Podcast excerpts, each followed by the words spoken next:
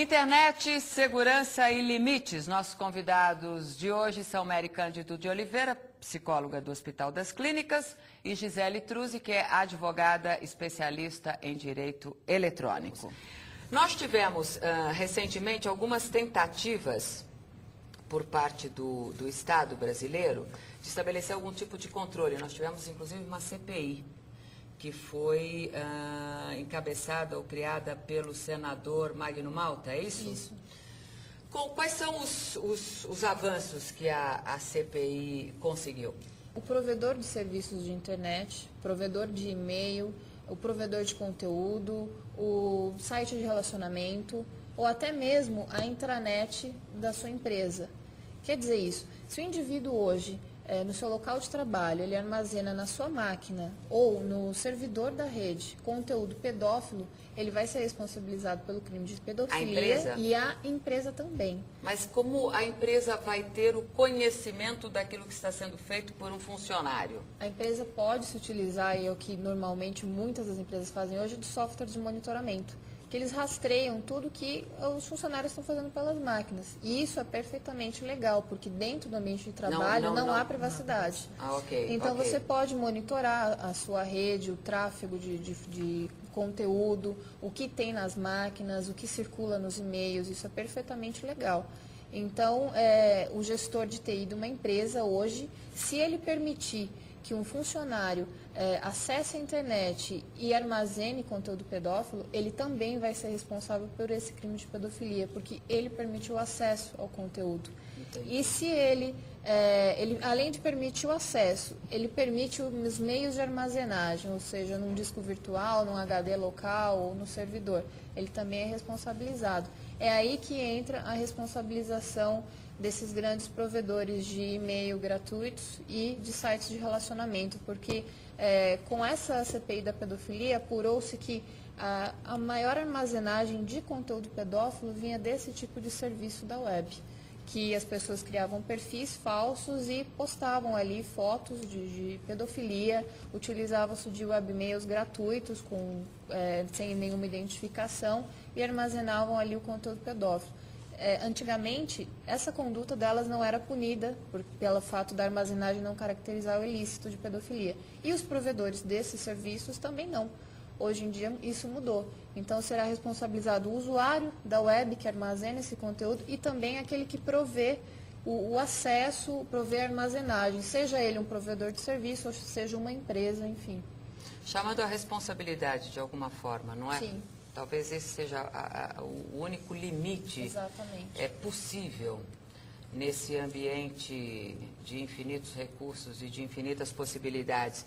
Mary, hum. todo aquele que tem, de alguma forma, é, um desvio, uma doença, uh, você acredita que ele possa encontrar na internet um ambiente acolhedor? Para suas neuroses, para suas doenças? Sem dúvida, sem dúvida. É, é altamente protegido, não é?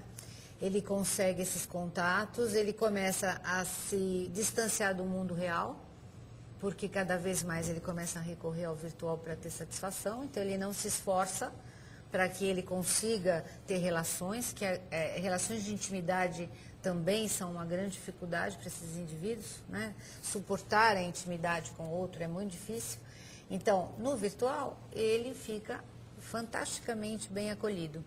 Eu tive o caso de um rapaz que já estava, era uma pessoa é, de 30, em torno de 30 anos, fazendo pós-graduação, que começou a se isolar cada vez mais, foi desistindo das suas atividades, dos seus contatos, e passava o dia fazendo contatos da internet.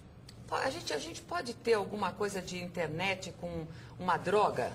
Ela, Sim, ela estabelece claro, o vício, claro, a dependência? Claro, com certeza. Ela é muito semelhante nesse sentido, né? Você começa a fazer uma escalada, que é como a gente chama, né? Inclusive para quem antes só tá na, está no, no, no, na fase da fantasia, começar até a aliciar, começar a aliciar a criança. Começo só na a curiosidade, a fantasia e depois eu começo cada vez mais querendo experienciar mais profundamente a vivência, fico com a minha, é, fico com esta área mais ampliada, né? Quanto Uhum, mais a gente estimula determinada Porque você não tem fase. dia, não tem noite, Nada, não tem você tarde, pode não ficar tem sol, não direto. tem Eles ficam, começa a ficar direto, né? Não dorme mais, poucas horas e já fica ligado. Então é o mesmo processo. É como você começa com uma droga mais leve e vai passando para as mais pesadas. O processo é o mesmo.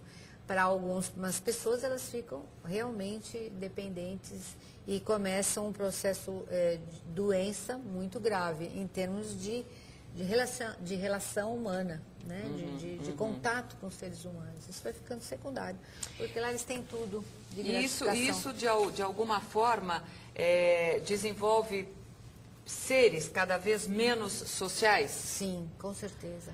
Você acredita que mais algum tempo nós tenhamos, assim, de uma forma muito clara, é, o indivíduo que foi criado com internet, com computador, e aquele que não teve acesso a isso?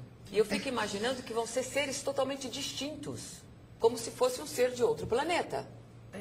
É, eu não sei que quantidade de pessoas a gente vai ter que não tenham tido acesso, né? As nossas crianças hoje em dia na escola já começam Área- muito área pequenas, rural, né? Então acho que vai ser difícil identificar. A área Agora, rural tem muitas Na crianças. área rural, ainda- por exemplo, ainda isso. É, É, as crianças brincam. Acho que sim, acho que vai ter alguns fatores de diferenciais assim bastante nítidos, né?